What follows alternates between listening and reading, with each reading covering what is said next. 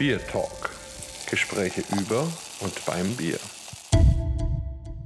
Hallo und herzlich willkommen zu einer neuen Folge unseres Podcasts Beer Talk. Heute eine ganz besondere Folge, weil sie an Weihnachten veröffentlicht wird. Also unser kleines Beer Talk Geschenk an euch. Und dafür haben wir uns natürlich auch gedacht, wir gehen an einen ganz besonderen Ort, zu einem ganz besonderen Menschen mit einer ganz besonderen Geschichte.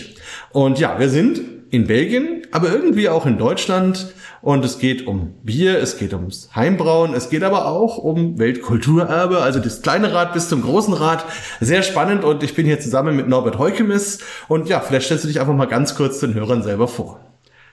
Ja, mein Name ist äh, Norbert Haukemes. Ich bin 65 Jahre alt, bin frisch pensioniert, wenn man das so sagen kann. Also ich bin am 1. April äh, dieses Jahres in die, in die Rente gegangen bin äh, Vater von, von vier mittlerweile erwachsenen Kindern und habe in verschiedenen Funktionen als äh, Beamter in Belgien gearbeitet.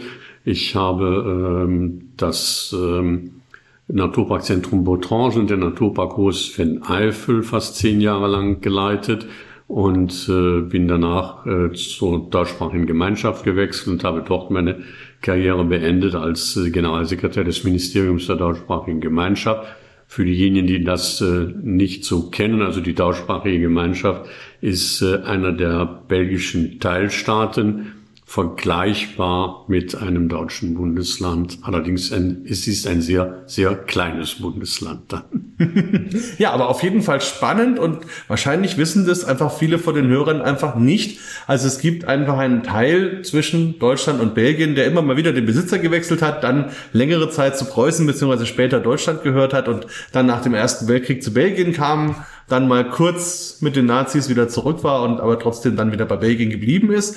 Und das Schöne ist aber, dass dort die deutsche Kultur und die deutsche Sprache durchaus erhalten geblieben sind und da vielleicht auch so im Kleinen ein bisschen Völkerverständigung stattgefunden hat, was vielleicht auch ein bisschen dazu beigetragen hat, dass sich vieles so entwickelt hat, wie es jetzt heute ist.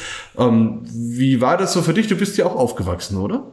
Ja, ich bin in, äh, in Alpen, das ist die, die größte, äh, die größte Stadt in der deutschsprachigen Gemeinschaft bin in Alpen geboren, aufgewachsen, habe kurzzeitig Alpen verlassen, um äh, in Namur zu äh, studieren, um dann auch anfangs an der Universität in Namur äh, als äh, Assistent zu zu arbeiten, aber habe sonst mein Leben hier in, in Alpen verbracht. Und äh, ja, die deutschsprachige Gemeinschaft ist wirklich diese deutschsprachige Grenzregion, Teil von, von Belgien, wie du äh, gesagt hast. Und aufgrund der Autonomiebestrebungen eigentlich der französischsprachigen und der flämischsprachigen äh, äh, Landesteile, da diese Autonomie auf der Sprache aufgebaut war ursprünglich und auf der Kultur, es war anfangs eine, eine reine Kulturautonomie, ähm, war es dann auch folgerichtig, dass die Deutschsprachigen da ihre Ansprüche geltend gemacht haben. Und äh, innerhalb Belgiens sind wir einer der äh, gleichberechtigten äh, Gemeinschaften neben der französischen Gemeinschaft und der flämischen Gemeinschaft. Und äh, ja, wenn man es einfach darstellen will, gibt es in Belgien eigentlich vier größere Teilstaaten. Es gibt äh, Flandern, es gibt die Wallonie, es gibt Brüssel und es gibt die deutschsprachige Gemeinschaft. Ein verfassungsrechtlich, juristisch ist noch ein bisschen komplizierter, aber äh, das würde hier den Podcast sicherlich äh, sprengen. Ich glaube, für das einfache Verständnis gibt, ist einfach wichtig. Es gibt eine deutschsprachige Minderheit in Belgien, die äh, praktisch in einem Teilstaat dann zusammengefasst ist mit eigener Gesetzgebungshoheit, mit eigenem Parlament, mit eigener Regierung und äh, ja, die so ihre Autonomie ganz einfach auch selbst gestalten kann und selbst ausleben kann. Ja, und ich meine, wir sind ja zwar kein Geschichtspodcast, aber ein bisschen äh, ja, Education gehört irgendwie auch dazu, wie man so modern sagt. Und das finde ich schon ganz wichtig, dass man das auch ein bisschen einfach weiß und so die, die Zeitläufe kennt. Das heißt aber dann für dich, deine Jugend war in dieser Zeit ziemlich kurz nach dem Zweiten Weltkrieg. Ähm, wie hast du das so erlebt, dann in Belgien als deutsch sprechender Junge? Ja, also wir haben hier äh, äh, den, den Vorteil gehabt, dass die deutsche Sprache äh, von, von Anfang an eigentlich äh, Unterrichtssprache auch äh, geblieben ist. Das heißt, ich habe, wir sind, äh, haben das ganze Schulsystem in deutscher Sprache äh, durchlebt. Ähm, haben dann natürlich von Anfang an, also praktisch vom ersten Primarschuljahr an, auch Französisch gelernt und konnten also die, das Abitur auch verlassen, praktisch zweisprachig. Ich will nicht sagen vollkommen zweisprachig, also als ich dann nachher zur Universität gegangen bin und auch nachher, als ich in französischsprachigen Landesteil gearbeitet habe, habe ich noch ein zweites und ein drittes Mal die französische Sprache gelernt. Aber trotzdem, diese, diese, diese Zweisprachigkeit ist natürlich sehr wichtig. Und ähm, das ist auch das, was mich eigentlich im, im Rückblick auch immer, immer fasziniert. Die Zweisprachigkeit hat häufig zu Problemen geführt. Ich kann mich erinnern, in, zu meiner Zeit, als ich im Naturparkzentrum Botrange arbeitete, musste alles in zwei Sprachen verfasst werden. Jede Einladung, jedes Protokoll einer Sitzung, jeder, die Flyer musste natürlich in vier Sprachen, also mindestens in drei oder in vier Sprachen, weil wir ja auch touristisch aktiv waren. Das ist natürlich etwas, das hemmt, ich würde mal sagen, den normalen Arbeitsfluss. Auf der anderen Seite ist, gibt es nichts Bereichenderes, als in zwei Sprachen oder in zwei Kulturen oder am Schnittpunkt von zwei Kulturen aufzuwachsen, weil äh, ich meine, es gibt wenig Menschen, die, die von sich behaupten können, dass sie äh, sowohl Goethe als auch Hugo äh, in der in Muttersprache ganz einfach im Unterricht durchgesehen haben, gelesen haben, besprochen haben. Es gibt wenig Menschen, die genauso gut äh, äh, würde ich sagen, Wolf Biermann und Georges Brassens äh, zu ihrem Kulturgut, zu ihrem natürlichen mhm. Kulturgut zählen können. Und das ist unheimlich bereichernd und das hilft äh, natürlich auch, wenn man auf Reisen ist in Europa, wenn man äh, unterwegs ist, man spricht mehrere Sprachen, man ist gewohnt, mit mehreren Kulturen umzugehen. Das ist sehr, sehr bereichernd und das möchte ich nicht mehr missen. Und das ist etwas, was wir von Anfang an ganz einfach als Chance haben mitnehmen können. Ich denke, für unsere Eltern, Großeltern war die Grenz und die Grenzlage häufig äh, Ausgangspunkt von Schwierigkeiten. Unsere Generation oder meine Generation hat die Chance eigentlich gehabt, diese Grenzlage auch als bereichern und als, ja, als Chance für die eigene Entwicklung sehen zu können. Ja, bevor wir zum Bier kommen, noch ein Satz von mir dazu. Das kann ich auch nur bestätigen. Aus der Erfahrung jetzt zum Beispiel, wenn wir immer in Brüssel sind, im, am ersten Wochenende im September, da ist dann Belgian Beer Weekend. Und da ist dann immer eine Ansprache vor den versammelten Brauern. Ähm, und diese Ansprache findet in vier Sprachen statt. Und das Erstaunliche ist, der oder die Vortragende wechselt während der Ansprache ständig von der einen in die andere Sprache.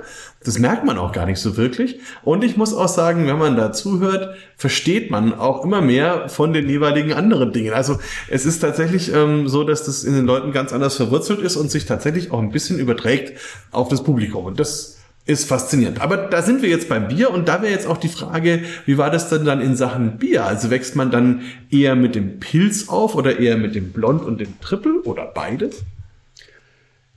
Also als junger Mensch ähm, war für mich Bier eigentlich Pilzbier. Wir hm. hatten hier in, in Alpen gab's oder gibt's jetzt noch das das Alpener Bier, das wurde äh, jetzt, äh, auch früher noch in Alpen gebraut und das ist eigentlich das einzig belgische Bier, das nach dem deutschen Einheitsgebot gebraut wird. Das hat natürlich damit zu tun, dass wir ja auch eine äh, äh, deutsche Wurzeln haben, beziehungsweise auch eine deutsche Vergangenheit haben und sehr viel von deutschen Kultur hier äh, äh, dann auch noch gelebt wird. Und Bier gehört, äh, für mich zumindest, aber auch für viele andere Menschen ja auch zur Kultur, die Art und Weise, wie man Bier braut und wie man Bier konsumiert. Das heißt, äh, lange Zeit wurde eben das, äh, das Pilzbier war das Bier, das ich persönlich äh, gerne manchmal auch häufig oder zu häufig getrunken habe. äh, dann kam allerdings ähm, so am, äh, zu Beginn der 2000er Jahre sind Freunde aus Deutschland auf mich zugekommen mit, mit der Bitte, äh, doch einmal für sie eine, äh, eine Exkursion zum Thema des belgischen Bieres durchzuführen. Äh, sie benötigten das, um in Deutschland selbst ein Biermuseum äh, äh einzurichten und sie wollten da auch sich von der belgischen Biertradition, würde man sagen, inspirieren lassen, um dann da äh, dieses Museum äh, äh, einzurichten. Ich habe das dann gerne gemacht. Äh, der Vorteil war, kurz vorher war das Jahr des belgischen Bieres gewesen, dass er sich verfügte über ausreichend Dokumentation oder konnte einfach an Dokumentation rankommen. und habe 48 Stunden eine Reise organisiert. Also die, das startete Donnerstagsabend, das war äh, samstags mittags zu Ende. Und das war dann auch für mich so ein, so ein, so ein Ranführen, so ein tieferes Ranführen. Natürlich kannte ich schon aus der Studentenzeit das ein oder andere äh, Bier, äh, das eine oder andere Dübbel, das eine oder andere Trippel, aber das war nicht das, was ich, sagen wir mal, hauptsächlich trank.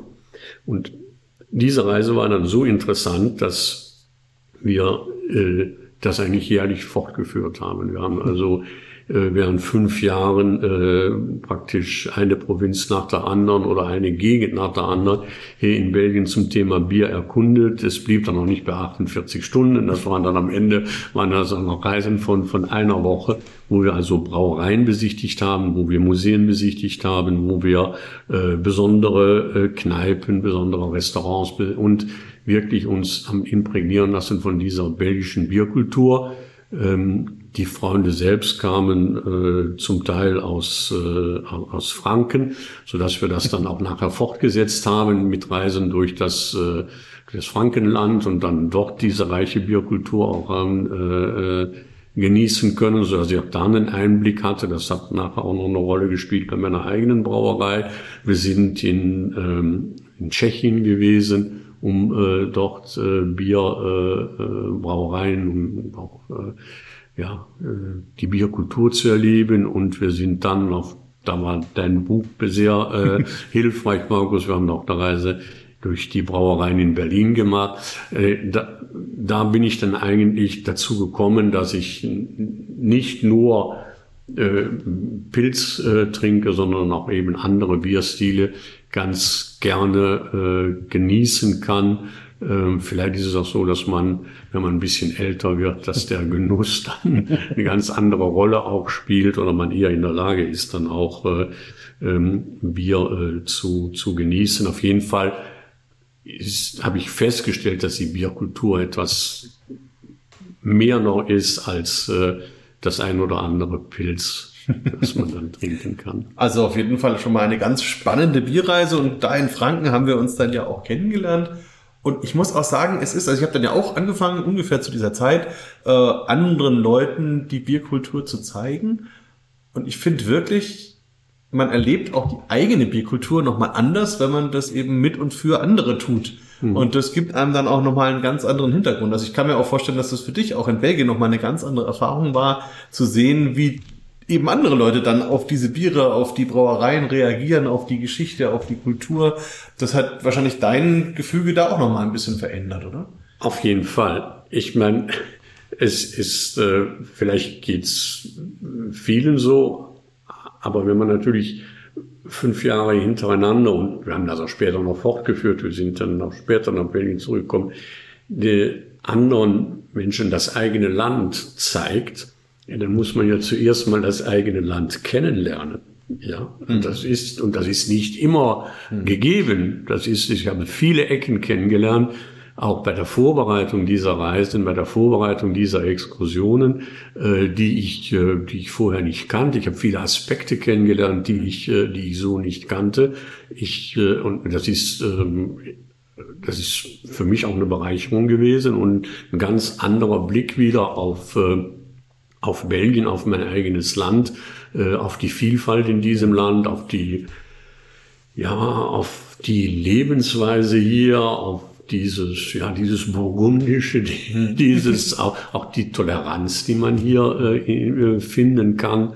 Und ähm, das, äh, ja, das war für mich sehr, sehr interessant. Und ich bin auch den, den Kollegenfreunden dankbar, dass sie mich eigentlich mit dieser Aufgabe betraut haben, wenn dadurch haben sich für mich auch wieder ja, neue Blicke auf mein, mein eigenes Land dann ergeben. Ja, also mir geht es zum Beispiel auch mit diesem Berlin-Buch so. Also weil ich vorher schon ab und zu mal in Berlin war, aber die Stadt auch nie wirklich als Bierstadt wahrgenommen habe. Ich hatte da gute Freunde, die da wiederum biermäßig engagiert waren, deswegen kannten ich so ein bisschen was, aber nicht wirklich viel.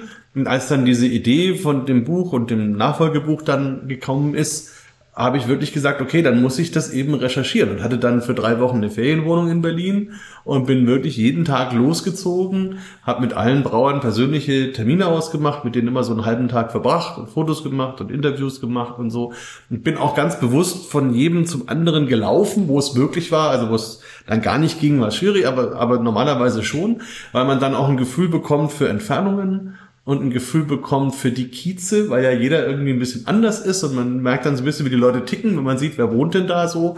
Ähm, und das hat mir dann auch ein völlig neues Bild von Berlin gegeben. Wenn man halt vorher immer nur an diesen touristischen Hotspots war, dann kennt man halt die Gedächtniskirche und das Brandenburger Tor und den Reichstag oder so. Ähm, aber das, das eigentliche Leben findet ja in diesen ganzen Stadtteilen statt, die jeweils ihre eigenen Zentren, ihre eigenen Themen haben. Und, und da gehören natürlich die örtlichen Brauereien auch dazu. Und mhm. dann ähm, ist das auch kulturell nochmal ein ganz anderes Erlebnis, weil ja auch jede Brauerei dann ihre Veranstaltungen, ihre Feste, ihre Themen hat, die da halt auch dazugehören. Und mhm. insofern, ja, aber du hast schon im Nebensatz erwähnt, deine Brauerei. Das heißt also, wann hat dich dann dieser Funke irgendwie ereilt zu sagen, ich möchte auch selber Bier machen? Ja, das ist so, nachdem wir zwei, drei Jahre lang diese, diese Exkursionen äh, gemacht haben durch Belgien, ja, dann hat man 20, 30, 40, vielleicht 50 Brauereien äh, dann auch äh, besucht, hat immer wieder erklärt bekommen, wie dann dieser Brauvorgang ist, äh, hat vielleicht vom ersten zum zweiten Jahr hatte ich es auch schon wieder vergessen, aber dann irgendwann, dann prägt es sich dann doch ein, dann ist es ja auch nicht so kompliziert. Und dann hatte ich schon das Interesse, das dann auch selbst zu machen und habe das dann äh, begonnen, wie wohl viele Menschen das, äh, das beginnen, indem ich mir so ein, so ein Starter-Kit äh, zugelegt habe und dann in der eigenen Küche hier angefangen habe, äh, Biere zu brauen. So im, das waren dann zwei 15 Liter Sude an einem Wochenende, so dass ich, wenn das, wenn dieser Braugang dann abgeschlossen war, 30 Liter hatte, das waren dann mal so zweieinhalb Gasten Bier, also so 60, 60 Fläschchen Bier oder so. Das, ähm, das äh, war dann schon schon möglich so zu testen. Das habe ich auch zwei, drei Jahre gemacht.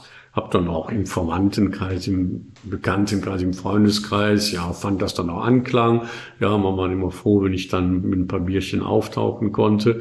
Und äh, irgendwann war das dann für mich nicht mehr, nicht mehr ausreichend und nicht mehr befriedigend, weil ich, äh, ja, ich mache schon gerne meine Sachen, die Sachen, die ich anpacke, auch richtig und äh, hundertprozentig. Und wenn man so in der Küche braut, man kann vieles experimentieren, aber äh, was dann fehlt, ist ja dann doch das professionelle Werkzeug. Was vor allen Dingen fehlt, ist die Temperaturkontrolle. Mhm. Temperaturkontrolle ist sehr, sehr wichtig beim Brauen. Die ist wichtig äh, beim Maischen. Da ist, also wird ja der Grundstein dann auch äh, gelegt eigentlich für, für die, die, die Qualität des Bieres. Und äh, uns ist wichtig nachher nochmal bei der, äh, bei, der, bei der Gärung, auch da ist die Temperaturführung äh, wichtig, je nachdem, bei welcher Temperatur man etwas vergärt hat, man mehr oder weniger von diesem oder jenem äh, Aroma. Und bei dem, wenn man so in der Küche braut, dann ist das ja mehr oder weniger dann dem Zufall überlassen. Und ähm, das wollte ich nicht mehr.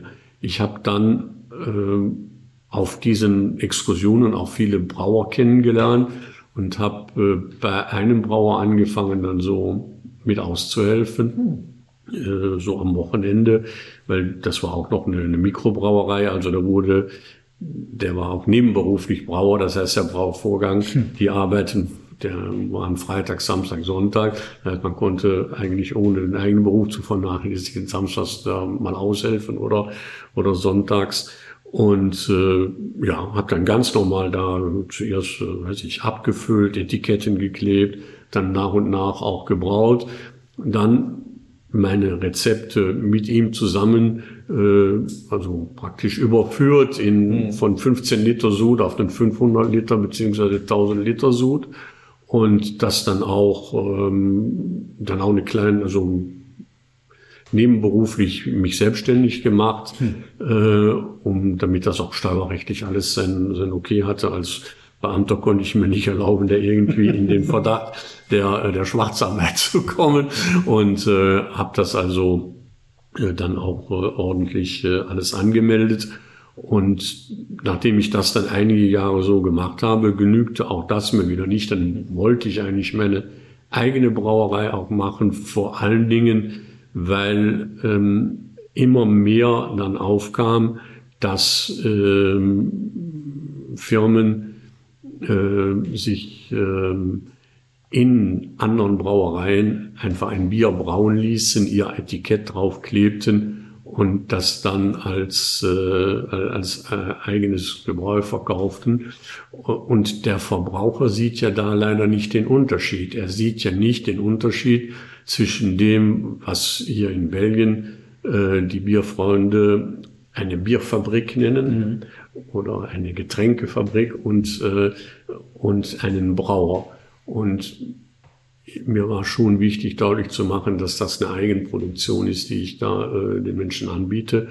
Und äh, ja, dann habe ich dann also hier selbst dann auch äh, in der Garage ähm, die eigene Brauerei eingerichtet, alles auch nach den geltenden Vorschriften und äh, ja und habe dann die eigenen Biere nicht mehr in Lüttich bei dem befreundeten Brauer durch äh, also gebraut, sondern hier bei mir zu, bei mir zu Hause dann. Spannend. Kannst du dich noch an dein erstes Rezept erinnern, was du so in dieser 15 Liter Kategorie gemacht hast? Ja, ja, da kann ich mich gut dran erinnern, weil ich wollte kein Risiko eingehen. Das ist also ein Rezept, äh, da habe ich keine Gewürze mal äh, verwendet, sondern nur Hopfen. Es war also eigentlich nach dem, es war nicht ganz nach dem Reinheitsgebot, weil ich ja Zucker zufügen musste für die zweite Gärung, aber ich hatte keine, es war ein dunkles Bier, es war von dunklen Malzen. Ist auch einfacher zu machen als mit hellen Malzen, weil diese, dieser stärkere Malzgeschmack, der kann äh, etwaige Fehler dann äh, auch ein bisschen überdecken, das mhm. muss man ja ganz ehrlich sagen. Und ja, es waren dunkle Malze mit auch nicht zu stark gehopft. Ähm, das war das Kaban Nummer eins, die, oder das war das Nummer eins, das hieß, äh, die ersten Biere habe ich einfach durchnummeriert. Nummer mhm. eins, Nummer zwei, Nummer drei, Nummer vier. Und aus dem Nummer vier habe ich dann eigentlich mein, äh, mein, mein erstes Bier, das ich auf den Markt brachte, äh, dann rauskristallisiert. Ja, und das ist dir gerade schon rausgerutscht praktisch. Es hat ja auch einen Namen. Also wir haben hier ja auch eins stehen. Also du hast es schon eingeschenkt. Ich habe jetzt hier auch, oder magst du es mir einschenken, je nachdem, mhm. ähm, noch ein schönes Glas. Das hören wir jetzt auch schon.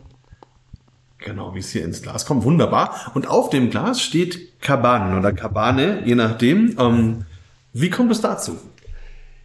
Ja, also das, äh, das war schnell gefunden, der Name für das Bier. Ich wohne hier an der Straße, die heißt äh, Hütte, also in Alpen. Die Straße heißt Hütte. Warum heißt sie Hütte?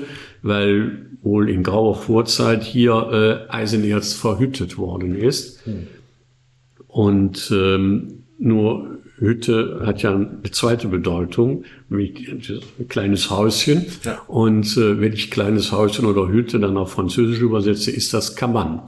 Oh. Und äh, so war der Name des Bieres schnell gefunden, ähm, weil er genau in Deutsch und in Französisch sich einfach aussprechen lässt.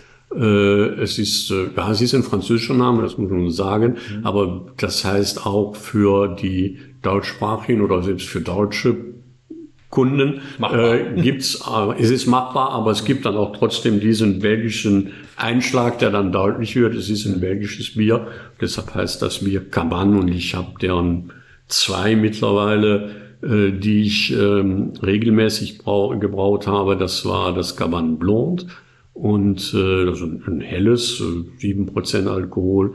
Und dann hatte ich das Caban Ambré, das war dann so ein, ja, ein amberfarbenes ähm, Bier mit Mülchtermalz und ähm, Pale Ale. Und äh, das hatte acht acht bis 8,5 Prozent äh, Alkohol. Und bei diesem Caban Ambré zum Beispiel, da sind dann auch meine ich würde mal sagen, meine Kenntnis der, der fränkischen Braukultur eingeflossen, weil da ein ganz geringer Anteil von Rauchmalz ha. mitverarbeitet worden ist. Das, das freut mich ja insbesondere. Sehr schön. Klasse. Und die, äh, liebe Hörer, ja, erstmal Prost, genau, ja, schon dabei Prost. Erstmal Prost, genau. Vielleicht, während du trinkst, beschreibe ich kurz. Also wir haben hier ein, ja, wunderschönes, ja, kann man sagen, goldfarbenes Bier, das einen richtig schönen Schimmer hat, der mir so entgegenleuchtet. Wir haben ja abends, das heißt, wir sehen hier einfach den Lampenschein richtig schön im Bier. Oben drüber sitzt dann ein feinporiger, fester, weißer Schaum, richtig wie so in so einem Schaumbad, also ganz, ganz fest, toll. Ähm, und wenn man da dran riecht, wir haben das vorhin schon drüber unterhalten, also da ist ganz viel so Rose, Hibiskus, ein bisschen Tee, Zitrus, Banane, also ganz, ganz viele tolle Aromen, die ja auch zur belgischen Bierkultur einfach dazugehören. Ähm, und ja, im Mund, jetzt probiere ich doch mal ein Stückchen. hm. Merkt man, hoch vergoren. Klassisch ist ja auch typisch belgisch und wie du ja auch gerade schon gesagt hast, da wo wir Deutsche vielleicht sagen, naja, ein normales Bier hat fünf Prozent und ein stärkeres hat vielleicht sechs oder sechseinhalb, da ist man in Belgien halt eher so bei sieben und dann vielleicht so bei zehn. Das ist einfach eine andere Norm. Mhm. Und, und das merkt man hier natürlich auch, dadurch, dass es so hoch vergoren ist, merkt man den Alkohol aber nicht. Ähm, und hat dann wirklich sehr schöne, auch so weinige Noten und dann kommt auch nochmal dieses, dieses schöne Florale mit den Rosen und, und ein bisschen Kirsche vielleicht auch und dann die Banane und dann auch so ein bisschen was Getreide, ein bisschen Brot und hinten raus ist es dann richtig schön, ja, spritzig, weinig, bisschen Pfeffer vielleicht sogar noch, wo man dann hinten so ein bisschen merkt, das kitzelt einen, dass man dann auch gerne den nächsten Schluck nimmt. Also wirklich ein, ein richtig schönes, tolles, typisch belgisches Bier. Ähm, ja, kriegst du das immer so hin? ja, also ich versuche äh, natürlich immer die, die äh, das, das gleiche Bier hinzubekommen, was natürlich auf so einer kleinen Anlage nicht unbedingt äh, immer gelingt. Es ist mhm. immer das typische Kaban, das ist auch das, was mich besonders freut. Das ist, äh, dass es mir, obwohl ich sehr unerfahren war, als ich dieses, und auch eigentlich jetzt noch bin, also ich bleibe ja doch nebenberuflicher Brauer, ähm, ist, ist mir, glaube ich, gelungen, ein Bier zu schaffen, dass man aus anderen Bieren rausschmeckt. Und das schaffe ich jedes Mal wieder, weil, aber ich kann nicht garantieren, dass von einem Sud zum anderen äh, dass immer das Gleiche ist, also dass da äh, so, so genau kann ich die Gärführung nicht machen, so genau kommen auch nicht immer, äh, werden auch die Gewürze und die, die, die, der Hopfen nicht immer abgewogen. Und man muss ja auch ehrlich bleiben, also diejenigen, die immer das gleiche Bier machen, das, das geschieht ja auch nicht immer dadurch, dass genau die gleiche Gärführung ist und die gleiche, die gleiche Brauführung, sondern es geschieht häufig dadurch, dass große, dass verschiedene Suden, eine große Anzahl von Suden verschnitten werden miteinander, um dann immer diesen gleichen Geschmack zu haben. Und äh, ja, das ist ja etwas, also beim Wein äh, stört es niemanden, wenn der gleiche Wein von einem Jahrgang zum anderen ähm, äh, dann ganz einfach äh, sich verändert. Beim Bier erwartet man immer den gleichen Geschmack. Ein Brauer in Franken hat mir mal gesagt, äh, es ist gleich, du gutes Bier oder schlechtes Bier Hauptsache ist, du machst immer das Gleiche. Ja, so, so ist das in der Tat und eigentlich ja wirklich schizophren, weil ja auch beim Bierbrauen einfach Rohstoffe dazugehören, wo jedes Jahr sich natürlich auch Zusammensetzung, Qualität und so weiter, Verfügbarkeit ändert und man allein deswegen ja auch nie wirklich immer Gleiches garantieren kann. Aber das ist vielleicht noch ein anderes Thema. Was mir gerade noch auffällt, wir haben hier in dem, auf dem Glas den Schriftzug und obendrauf haben wir dann so ein, so ein kleines Logo mit einem, ja, gelben Quadrat und dann einem wahrscheinlich auch ursprünglich mal roten Quadrat, in dem aber ein Teil des gelben Quadrats ist und dann ist da noch ein orangener Kreis. Hat das auch eine Bedeutung? Ja, ja, das hat eine Bedeutung, das hat eine Geschichte vor allen Dingen. Äh, als ich anfangs hier mein Küchenbier äh, braute, wenn ich es mal so nennen darf, äh, wollte ich dann trotzdem Etiketten auf diesen Flaschen haben. Und da hat meine Frau mir ein Etikett entworfen, äh, so am Laptop mit den Möglichkeiten, die sie hatte. Und sie hatte stilisiert äh, Hütten dargestellt, also ah. Kaban. Und als ich dann ein professionelles Logo mir habe machen lassen bei einem Grafiker, äh, als ich die eigene Brauerei dann hier einrichtete. Äh, dann habe ich ihm das als Vorlage gegeben. Äh, und er hat natürlich nicht sich ein Grafiker orientiert sich nie an der Vorlage eines anderen, aber er hat dann doch die Idee übernommen und diese Idee ist in dem, was du da beschrieben hast, in diesem Logo wow. wieder mit eingeflossen. Wunderbar. Also wirklich sehr schön ein Gesamtkunstwerk. Kleiner Wermutstropfen ist natürlich jetzt, dass du letztes Jahr wegen der Flutkatastrophe hier auch betroffen warst und deswegen die Brauerei momentan nicht aktiv sein kann. Ne? Ja, also äh, das Haus steht am, am Fluss an, oder an einem Bach, der allerdings dann am, am 14. Juli äh, 2021 wirklich zu einem reißenden Fluss geworden ist. Da hat man mal gemerkt, dass das dann trotz allem, auch wenn man nur im Mittelgebirge oder am Rande des Mittelgebirges wohnt, dass man es mit Gebirgsflüssen zu tun hat, denn äh, ja das Haus hier und die äh, in der Garage, die, an, die angrenzende Garage standen 1,80 Meter unter Wasser. Und da ist natürlich dann in der Brauerei selbst äh, sehr vieles zerstört worden.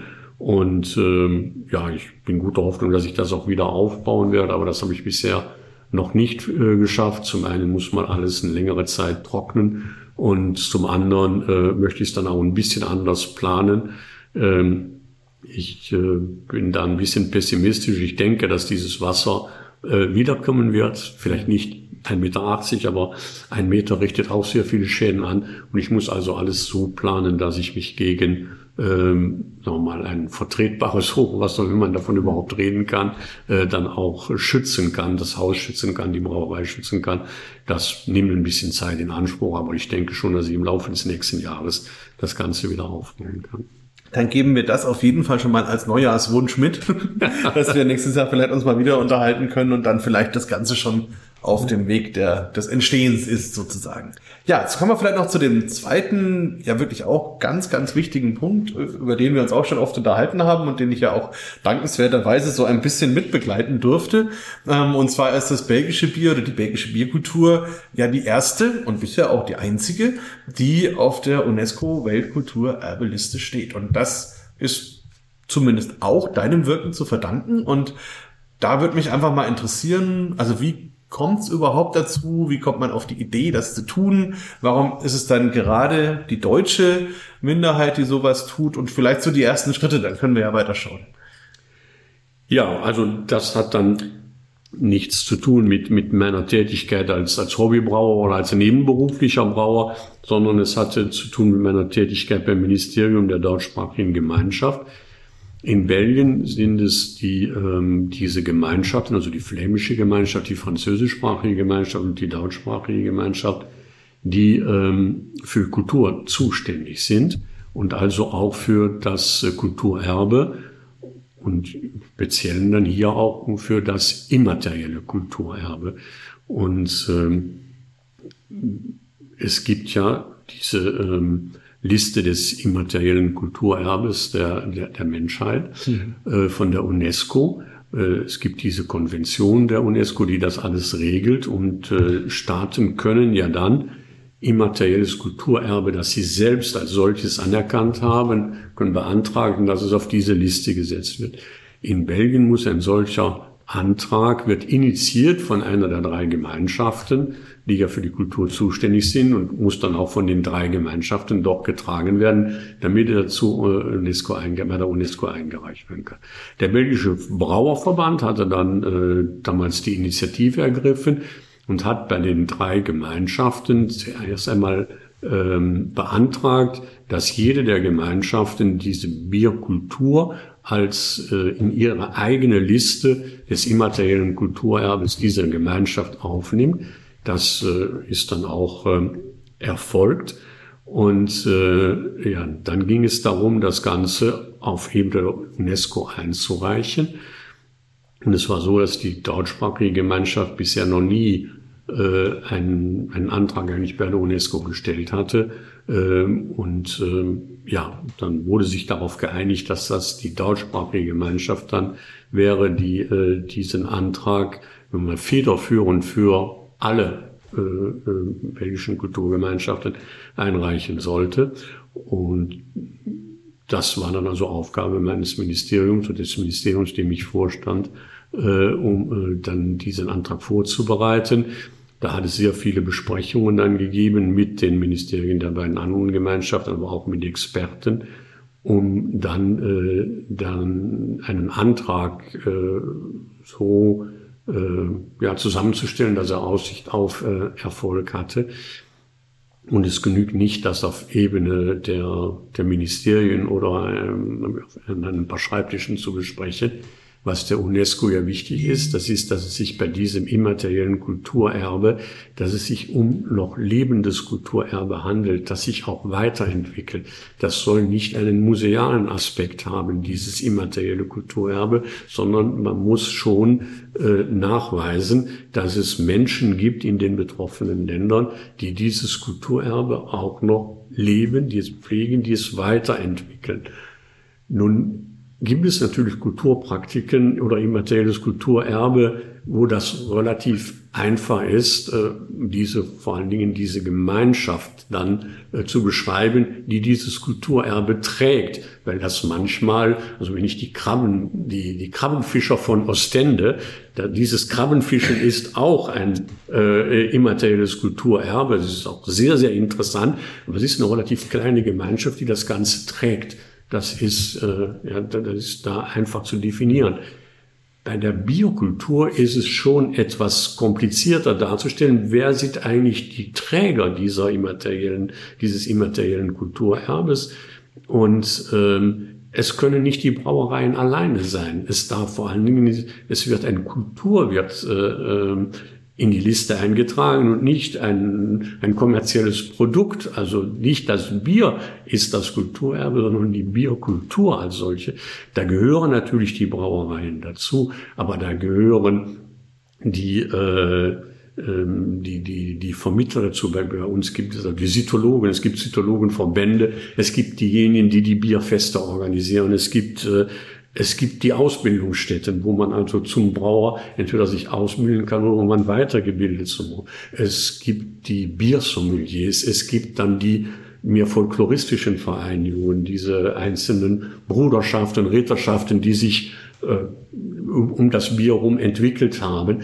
All die müssen dieses Kulturerbe dann auch mittragen, müssen den Antrag auch mittragen, so dass wir auch dort äh, einige ähm, äh, ja, Events dann organisiert haben, wo die Vertreter von all diesen Gruppierungen äh, zusammenkommen konnten. Dann wurden jeweils über den Stand der, der, der Vorbereitung des Antrags informiert und dann ist es dann äh, und, und konnten dann auch kommentieren, wieder ihre Sicht der Dinge herbeifügen. Und wir mussten deutlich machen, und ich glaube, das ist uns dann ganz gut äh, gelungen auch, deutlich machen, dass das wirklich äh, mehr ist als ein, äh, ein Getränk oder ein alkoholisches Getränk, sondern dass es um das Ganze herum dann auch wirklich Kulturpraktiken gibt, eine gelebte Kultur gibt.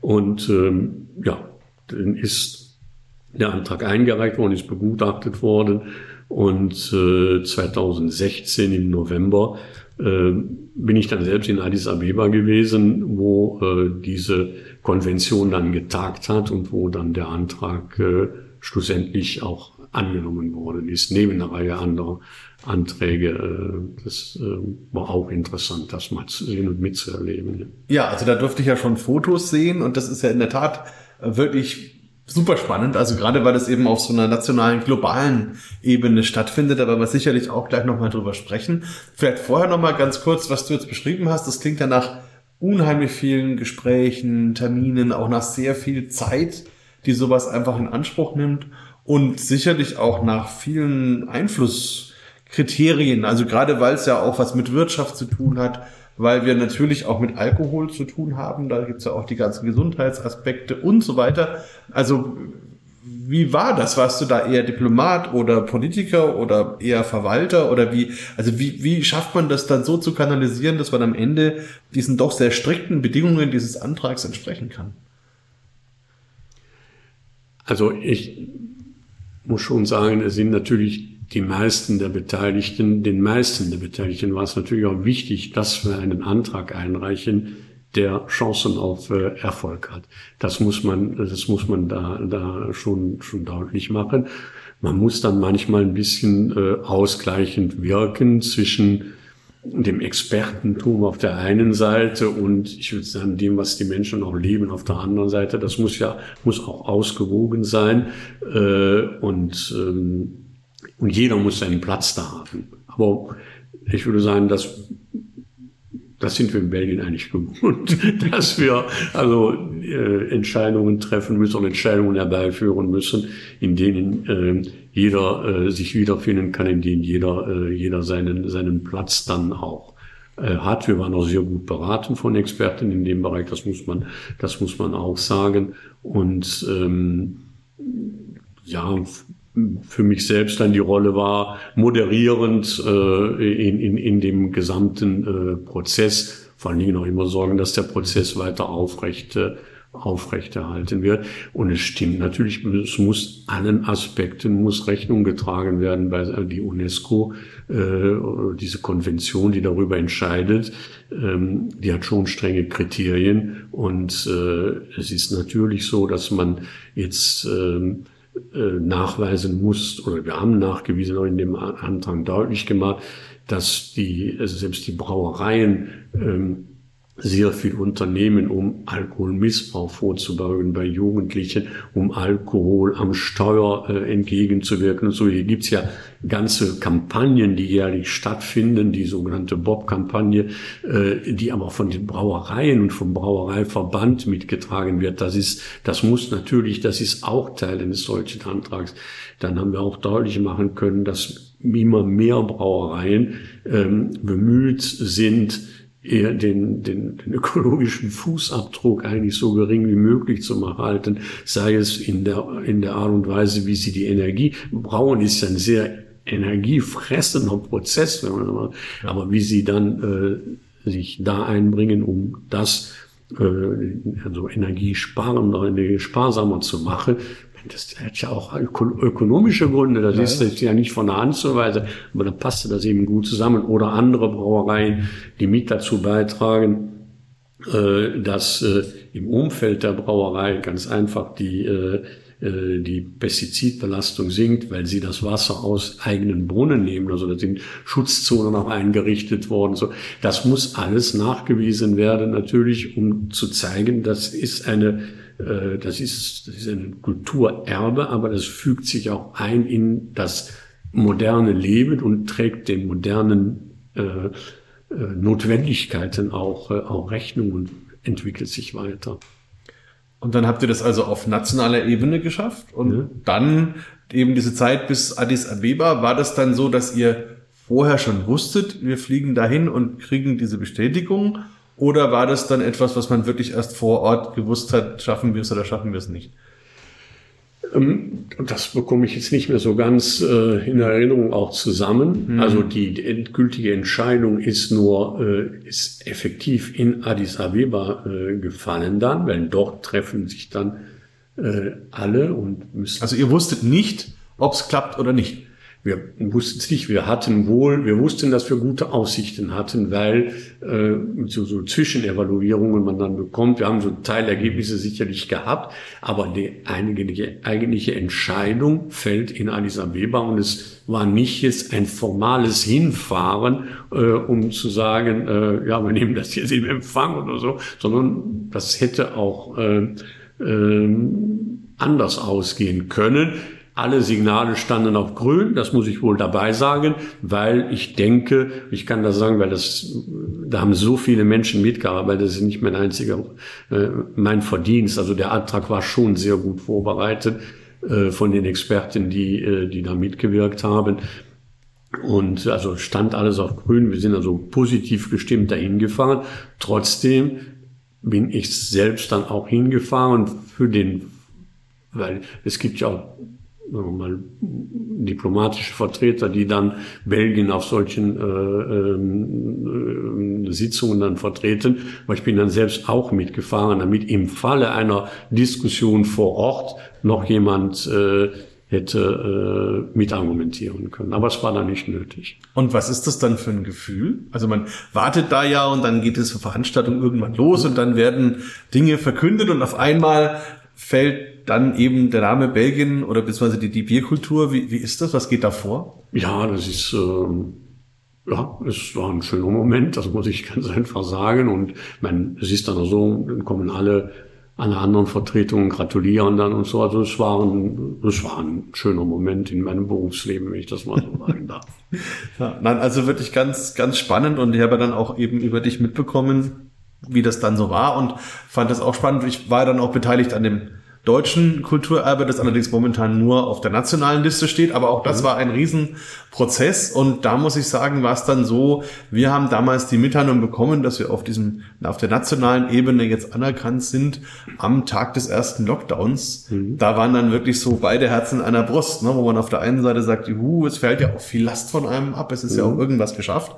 Und auf der anderen Seite weiß man dann, okay, und ab, ab jetzt ist die Branche praktisch dicht und es wusste ja keiner, wie das weitergeht. Also insofern, da waren bei mir dann tatsächlich so auf und ab an, an beiden Stellen. Aber ich finde, also ich glaube, dieses Gefühl habt ihr doch dann auch gehabt, dass einfach man was erreicht hat und dass so eine Last auch abfällt und das befreit ja auch irgendwie. Ne? Auf jeden Fall, das ist ein schönes Gefühl. Ja. und was hat das dann für Folgen gehabt? Also ihr wart dann, habt diesen Status bekommen. Hat das dann bedeutet, dass ihr hier in Belgien Dinge tun musstet und muss man jetzt immer noch Dinge tun, um das auch aufrechtzuerhalten? Ja, es ist also so, dass ähm, ähm,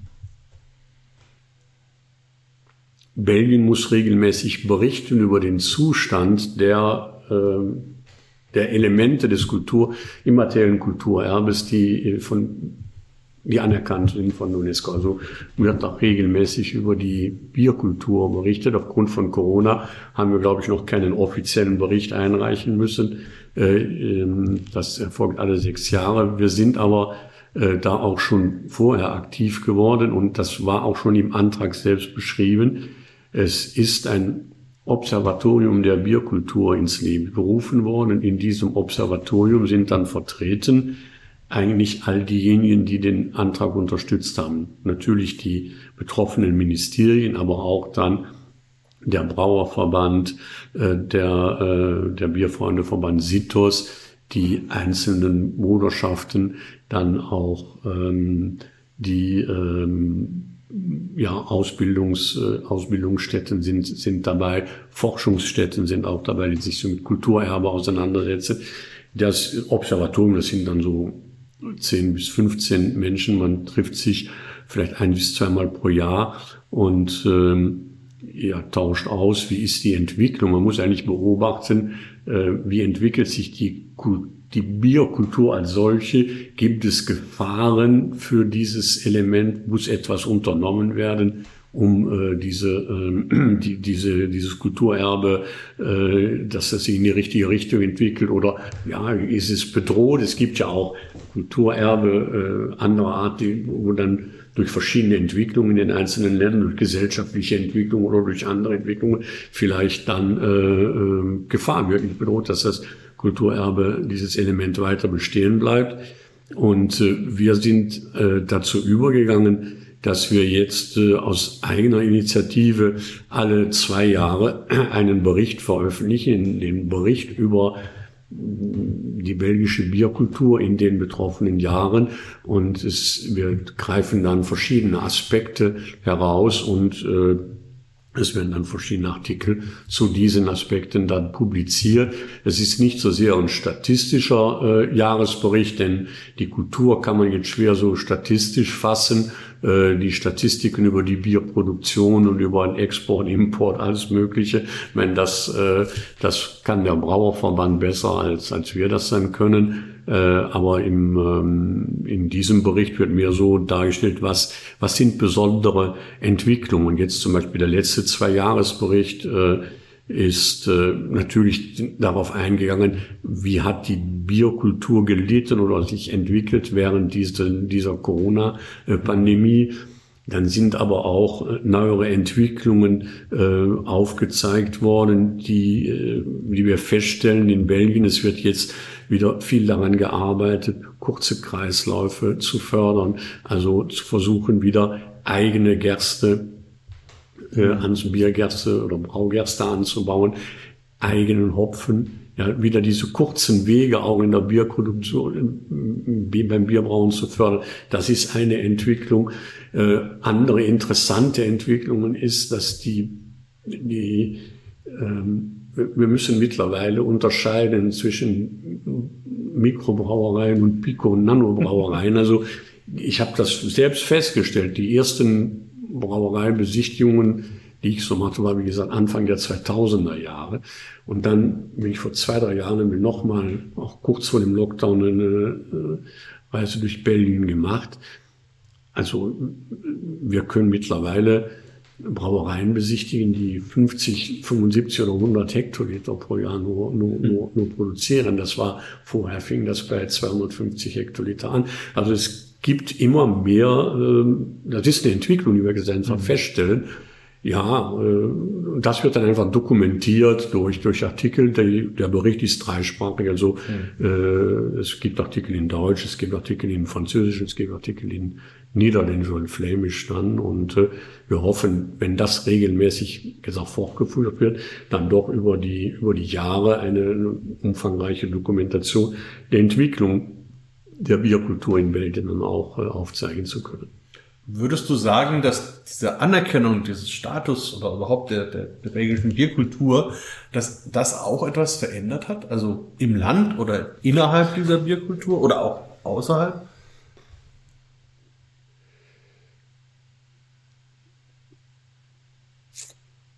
Äh, es ist also so, dass sich diese, diese Bierkultur, vor allen Dingen die, diese, diese Spezialbiere, diese, äh, es gibt eine regelrechte Explosion im Moment. Man fragt sich auch, wie lange wird es noch weitergehen, mhm. dass noch, noch mehr Brauereien entstehen, wenn kleine, mhm. also die Anzahl Brauereien wächst. Die sind auch während der Pandemie ist die Anzahl der Brauereien gewachsen. Mhm. Ja, also diese kleinen Brauereien.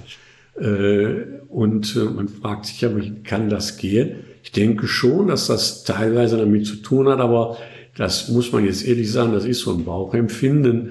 Ähm, messbar haben wir nichts. Wir haben nichts vorher, wir haben keine Nullmessung oder, also. Ist es vielleicht so, dass, dass sich insgesamt die belgischen Brauer oder die Teilnehmer dieser belgischen Bierkultur vielleicht ein bisschen mehr als, als Belgier fühlen, weil man doch in Belgien auch diese starke Distanz hat oft zwischen der Wallonie und, und Flandern oder so? Oder sind das, hat sich daran nicht so viel verändert? Das kann ich so nicht sagen. Hm. Ich muss auch sagen, ich, ich habe in, in der, in der Brauerszene jetzt so eine, so eine, diese Distanz nicht in dem Maße äh, festgestellt, wie man es in anderen Bereichen eventuell hm. feststellen kann. Das muss ich auch dabei sagen. Das habe ich bisher das stimmt. Nicht, ist mir nicht so bewusst, also mich nicht so erlebt bisher zumindest. Und ähm, äh, ich denke schon, dass der Stolz auf das eigene Bier, das Bewusstsein, dass man ein, ja doch eine besondere Bierkultur hat, die ist in den letzten 10, 15 Jahren sicherlich sehr stark gestiegen.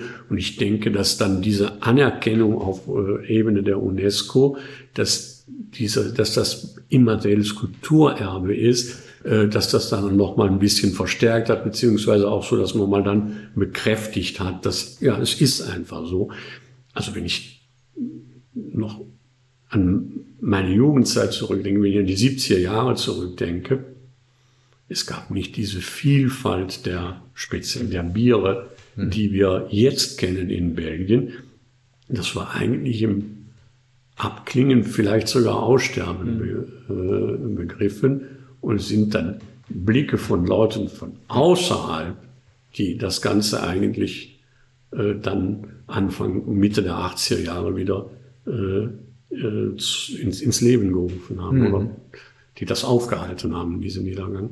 Ja, also ich habe jetzt auch gerade viel noch drüber nachgedacht. Äh, es ist tatsächlich so. Also ich denke mal, innerhalb der belgischen Bierwelt, die ich jetzt kenne und auch der Leute aus der belgischen Bierwelt, ist es in der Tat so, dass eben im Bier diese Unterschiede relativ wenig gemacht werden. Also man merkt halt dadurch, dass vielleicht die Sprache jeweils ein bisschen anders ist, zumindest die erste Sprache, die jeweils vor Ort gesprochen wird.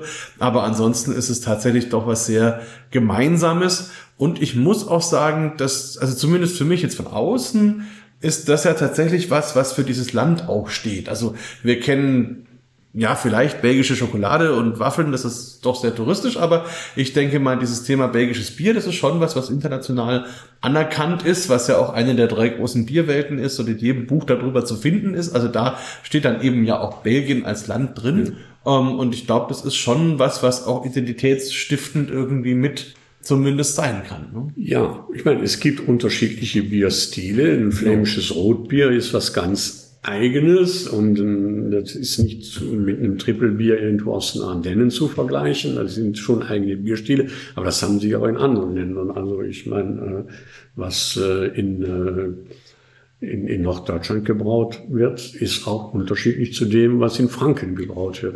Ja, wobei ich finde, das ist genau ein ganz guter Punkt, weil ich glaube, dass in Deutschland es zum Beispiel ganz schwer ist, jemanden zu sagen, er nimmt diese deutsche Bierkultur als Ganzes. Also wenn ich jetzt zum Beispiel einen Münchner habe und sag dem, was hältst du von einem Kölsch oder von einem Alt oder von einer Berliner Weißen? dann wird er mir in der Regel eine ziemlich klare und eher negative Antwort darauf geben. Und umgekehrt. Äh, und ich glaube, das ist wirklich was, was, was wir auch noch lernen müssen und vielleicht auch ein bisschen von den Belgiern lernen können, dass man dieses gegenseitige Respektieren, Anerkennen und auch eine Vielfalt schätzen, selbst wenn man nicht die ganze Vielfalt selber schätzt, ähm, das einfach dann ein bisschen zu können. Also da glaube ich, ähm, da ist auch so ein bisschen Learning, ähm, was wir vielleicht so nehmen können. Ne? Ja, und ich meine, unter den Bierkennern und den Cytologen, wie wir sie in Belgien nennen, da mag man noch wissen, wo welche Brauerei ist. Aber ich bin sicher, dass bei den beim durchschnittlichen Verbraucher, ähm, der trinkt ein bestimmtes Bier, ohne unbedingt zu wissen, wo dann jetzt in Belgien diese Brauerei angesiedelt ist, die das Bier herstellt. Also da ja. bin ich nicht sicher, dass man da immer den Unterschied macht, sondern es wird dann wirklich als, als belgisches Bier höchstwahrscheinlich wahrgenommen. Ja, nein, also sehr, sehr spannend und ich kann auch da nur noch mal sagen, bin ich dir auch persönlich sehr dankbar, dass du dich da so engagiert hast und ihr gemeinsam diesen Antrag dann eben auch erfolgreich durchgebracht habt. Ähm, ja, vielleicht so abschließenderweise, wir haben ja die Weihnachtsfolge. Also wenn du dir irgendwas wünschen könntest für, für die Bierkultur, vielleicht für die belgische, vielleicht für die internationale, für nächstes Jahr oder die nähere Zukunft, was wäre das vielleicht? Also ich würde mir wirklich wünschen, dass diese, ähm, dass diese Vielfalt uns noch lange erhalten bleibt. Ich würde mir auch wünschen, dass es vor allen Dingen stark auf Authentizität bleibt. Also das wäre ich, äh, also das, das darf jetzt nicht ähm, äh, also verramscht werden, das würde ich mal sagen. Das, äh, ja, das muss wirklich auch als Kultur erhalten bleiben und es muss authentisch bleiben. Das wünsche ich mir zumindest und es darf jetzt nicht äh, in den äh, ja in den Weiten des Riesenkommerzes jetzt untergehen. Das würde ich mir, das würde ich mir wünschen. Ein wunderbarer Wunsch, den ich auch nur teilen kann. Ich sage vielen, vielen Dank für deine Zeit, für die Informationen und wir werden natürlich noch die Show Notes verlinken, dass die Leute auch ein bisschen noch mehr über dich erfahren können und ja, vielleicht bis zu einem Update in der nächsten Zeit und dir auf jeden Fall auch alles Gute für das neue Jahr.